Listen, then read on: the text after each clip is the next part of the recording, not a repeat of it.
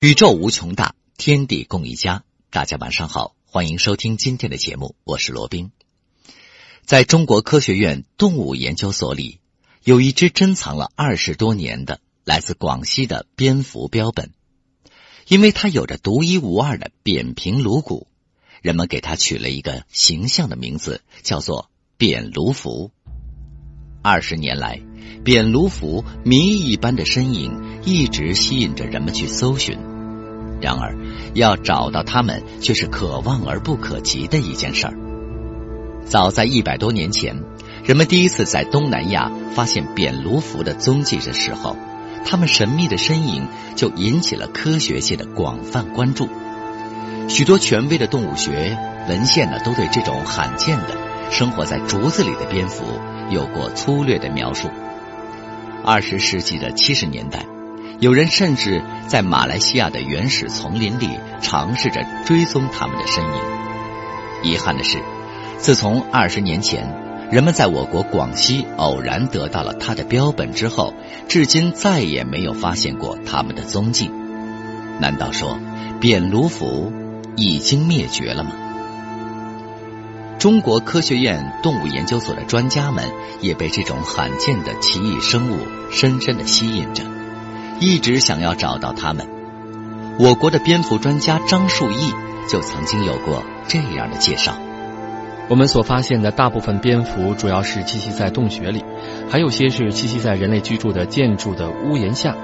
可是非同寻常的扁颅蝠，它的行为生态极为特殊。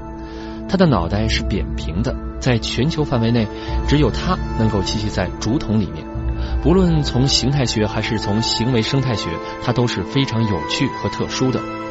我们以前对于扁颅蝠的了解非常少，它究竟栖息在什么环境和范围内？它们的数量究竟有多少？这些问题都是值得我们去搞清楚。于是，为了搞清楚扁颅蝠这种罕见的奇异生物物种的生活习性这些情况。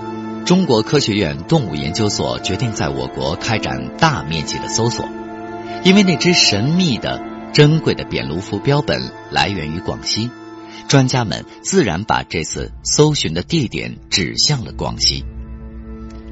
二零零二年的九月份，受命搜寻扁颅蝠的中科院动物学的博士张礼彪，在广西宁明自然保护区已经找寻了整整一个月。可是神秘的扁颅蝠依然是杳无踪影。这一天，张立彪决定和助手一道向保护区深处进发，希望在远离人烟的原始丛林中能够有所发现。那么，结果又如何呢？我们去的地方是一处典型的亚热带原始丛林，几乎每一寸土地都长满了杂草和灌木。按照资料的描述呢，要找到扁颅蝠，那么首先要找到有裂缝的这种竹子。但是我们在无边无际的丛林里跋涉了很久很久，却发现那里边居然连一片像样的竹林也都没有。期待中的这种竹子裂缝呢，就更是不见踪迹了。这次在宁明的遭遇，让张立彪意识到，必须到竹子多的地方去寻找才行。为此，他们把目标投向了猫儿山自然保护区。猫儿山自然保护区距离桂林市有四十公里。张立彪他们一进入自然保护区，就立刻被眼前的景象深深的吸引住了。这里到处是成片成片的竹林。郁郁葱葱的毛竹宛如海洋一般无边无际。假如扁颅蝠尚未绝迹，这里应该是他们最理想的家园了。那么，他们会在这里发现扁颅蝠的踪迹吗？到了猫耳山自然保护区的第二天吧，我们就发现有一棵竹子在距离地面很高的地方有一条明显的裂缝。这条裂缝呢，大概是宽一点五厘米左右。可以闻到啊，从里面散发出来一种特殊的这种腥味。当时呢，感觉似乎要有意想不到的收获了。但是，当我们用耳朵贴进去听的时候，发现里面什么动静也没有。我用一根小细棍小心的捅了捅，哎，里面是空的，还是没有发现想象当中的扁颅蝠。尽管发现的第一条竹缝里没有找到扁颅蝠，但这样的迹象似乎预示着距离发现神秘的扁卢符已经不远了。他们继续穿梭在漫漫林海之中，一颗竹子接一颗竹子的仔细的搜索。然而，十几天过去了，除了最初发现的那一颗竹子上有一条裂缝，其余的竹子都长得光滑整洁，再没有发现第二条裂缝的影子。而更为奇怪的是，生活在这里的世代和竹子为伴的村民们，竟然声称，他们不但从来没有发现过竹子里有蝙蝠，就是连听也没听说过。这让出生在广西的张立彪也感到彷徨不解。他们再次意识到了扁卢符的神秘难寻。就在他们几乎要放弃在猫儿山的考察的时候。忽然从老乡那儿得知了一个好消息，据说几天前曾经有人在山里看到过蝙蝠。于是两个小时之后，张立彪便和助手一起赶到了老乡指明的地点，果然发现一棵竹子里有一条裂缝，而且他们刚刚靠近竹缝，就听到里面传来了蝙蝠特有的嘈杂声。那么这一回，他们真的可以见到。扁卢符了吗？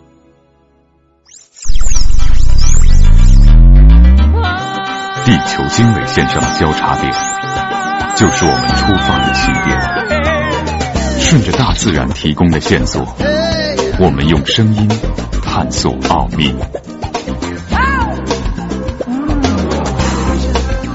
天地一家，天空没有疆界，我们的心。就没有阻挡。张立彪按捺不住兴奋的心情，把整节竹筒砍了下来，兴冲冲的带回驻地。打开，里面果然有蝙蝠。然而再仔细一看，并不是他们日夜思念的扁卢蝠，而是另外一种叫做鼠耳蝠的品种。鼠耳蝠呢是蝙蝠家族中的一个大类，它们的生理结构很平常了，并不像文献所描述的扁颅蝠那样，可以靠扁平的颅骨轻易的进出那些极其狭窄的竹缝。这次呢发现的竹子裂缝也比较宽，所以呢在竹筒里遇见鼠耳蝠很可能只是一个特例，也没有什么特别的价值。对于寻找扁颅蝠来说，也没有什么太大的帮助。在不断的失望和希望当中，转眼四个月过去了。张立彪发现，猫儿山自然保护区尽管竹林一眼望不到头，但是品种非常单一，都是清一色的笔直光滑的毛竹。那么，其他种类的竹子会不会有更多的裂缝，更适合神秘的扁卢蝠栖息呢？张立彪决定调整搜寻的方向。二零零二年的十一月。张立彪带着最后的一线希望，再次回到了宁明县。这一次，他没有重返保护区，而是前往了县城附近的村庄，打算到那儿去碰一碰运气。他发现，这里的村民几乎家家户户都在房前屋后种着一种长满了刺儿的竹子。和光滑笔直的毛竹不同，刺竹总是盘根错节。棵与棵之间互相紧紧的咬在一起，人们是很难爬到竹子上面的。那么，这些怪异的刺竹会受到扁卢蝠的欢迎吗？很快，张立彪就发现了一条竹子裂缝。没过多久，他又发现了更多的竹子裂缝。这些来的太突然的发现，让张立彪有些不敢相信自己的眼睛。但是令他感到失望的是，当他仔细的搜索过这些竹子裂缝之后，却一无所获。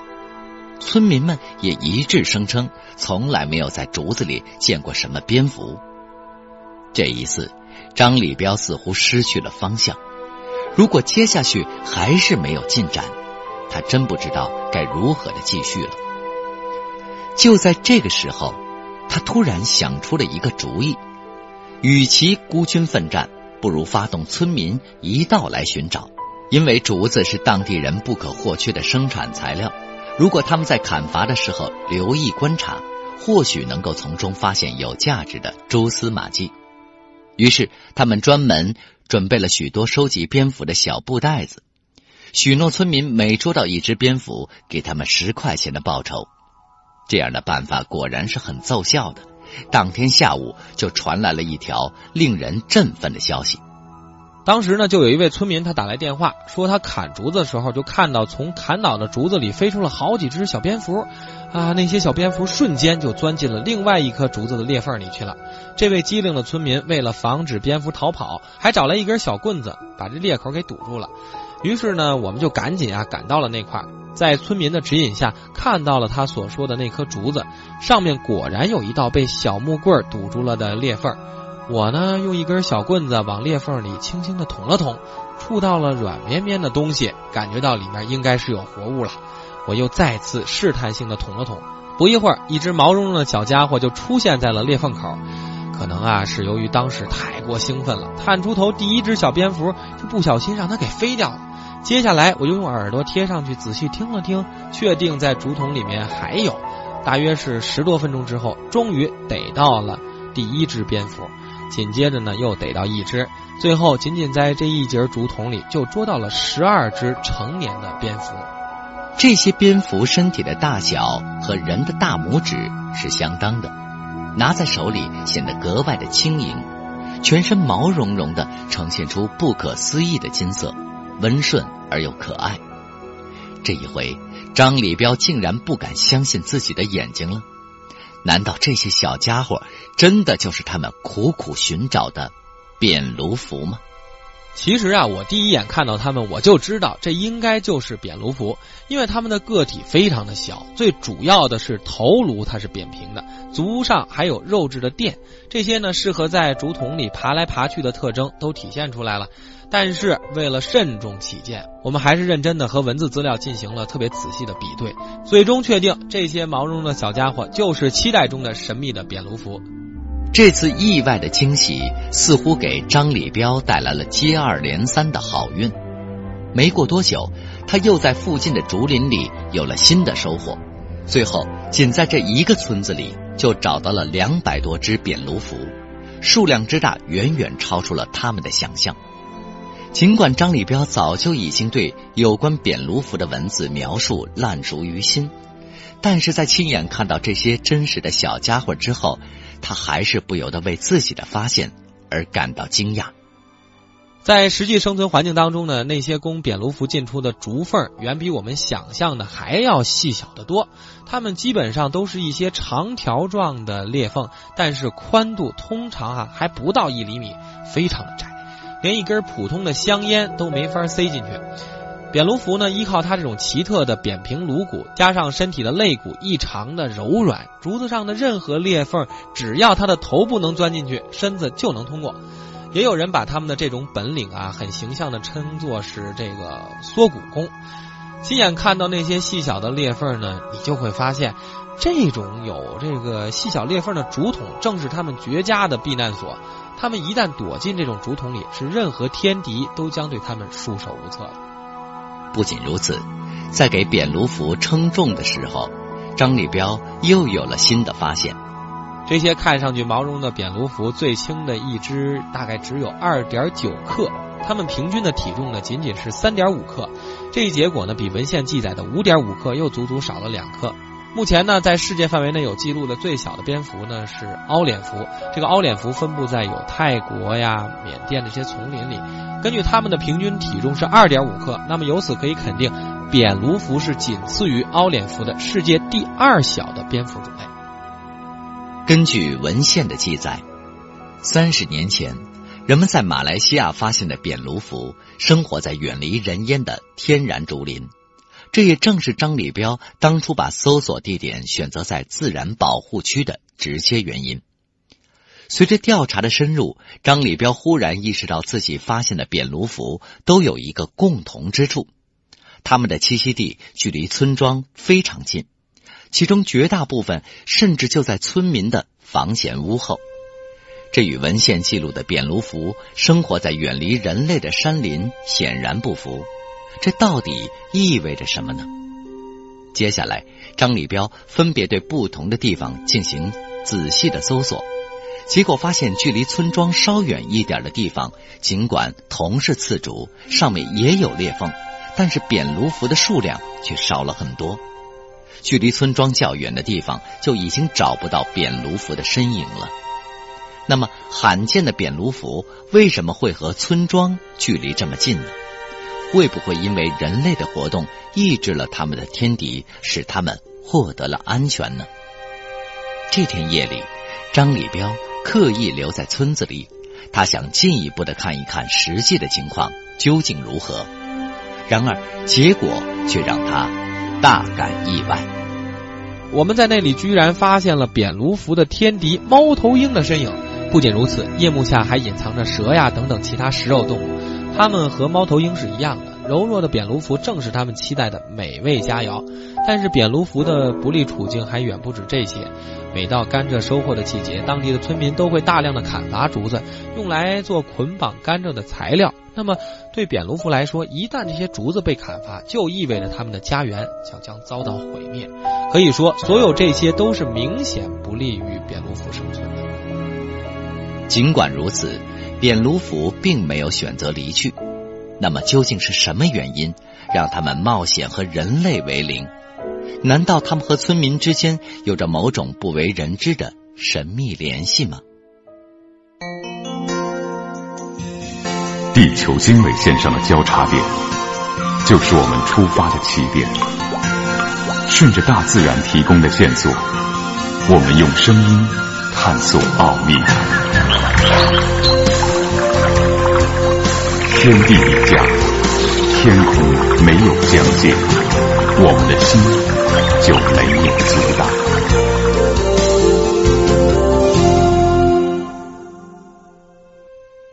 在张立彪看来，既然扁卢蝠也选择和人为邻，他们的食物就应该与人有关。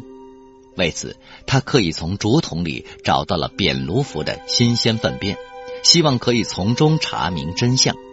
而这一次，他又发现了什么呢？在实验室里啊，我们化验的第一份食物残渣呢，是来自一种甲虫的。第二份样品显示，这些蝙蝠呢，吃的是一些个头很小的蜂类。除此之外，剩下的样品更多的就是形态不一的蚊子了。也就是说呢，如果仅从食物上来看，它们似乎和我们人类并没有什么联系。这个简单的实验，并没有帮助张礼彪找出扁卢蝠和人为邻的真正原因。二零零五年的五月，在广西进行了两年的考察工作之后，张立彪再次来到了一处有扁卢蝠生活的竹林当中。这一次，他将通过搭建露天实验室，对扁卢蝠进行不间断的观察。只要一切顺利，他就有可能首次揭开扁卢蝠在夜幕下的真实生活。棚子完工之后的第一个傍晚，张立彪准时按开了所有的灯光，希望给里面的蝙蝠招来足够多的食物。令人兴奋的是，没等天色全黑下来，竹筒里的扁卢蝠就陆续的飞了出来。它们看上去很活跃，只是棚子里的昆虫非常少，不知能否填饱它们的肚子。就在这个时候，他们忽然发现灯光下不知何时已经出现了许多白蚁的身影，而且扁卢蝠已经迅速聚了过来，展开了急速的盘旋。渐渐的。他们发现这些灵巧的蝙蝠似乎并不介意人的存在，即使离得很近，他们也丝毫没有要回避的意思。而且，他们还发现了扁卢蝠的一种怪异举止。原来，面对灯光下的白蚁，飞行中的扁卢蝠并不是用爪子去捕捉，而是直接张开嘴，准确无误的把猎物吃下去。这样的举动随即引起了研究人员的好奇。因为蝙蝠的所有行动几乎都要依赖超声波进行定位，所以要了解它们奇特的行为方式，就必须对它们的超声波进行研究。由于已经有了设计合理的实验室，研究人员几乎是轻而易举的就录制到了扁卢蝠发出的所有超声波。通过编辑软件处理，他们悄无声息的觅食过程，终于现出了谜底。为了确定昆虫的精确位置，这扁卢蝠呢就会发出一连串人耳啊是根本听不到的这种高频声波，最重要的是，随着与昆虫之间的距离越来越近，它们这种发声间隔也变得越来越短促，直到捕获到猎物的瞬间，声波才戛然而止。扁芦蝠的这种可变频率的发声方式呢，让它们对最细小的那个蚊虫都能够轻易的锁定，效率非常的高。这或许呢，就是它们每次外出仅仅持续十多分钟的原因所在。原来正是凭借着惊人的精确定位能力和灵巧的身手，这种扁芦蝠才得以自在地穿行于异常复杂的竹林。与此相比，它们的任何天敌都要自叹不如。也许正因为如此，它们才能够巧妙地隐匿在村庄的周围，过着近乎隐形的秘密生活，以至于连世代生活在那儿的村民都是对它们一无所知。这或许就是它们生存至今的秘密所在。感谢大家收听今天的《天地一家》，本节目由私家工作室出品，我是罗宾，我们明天的节目再见吧。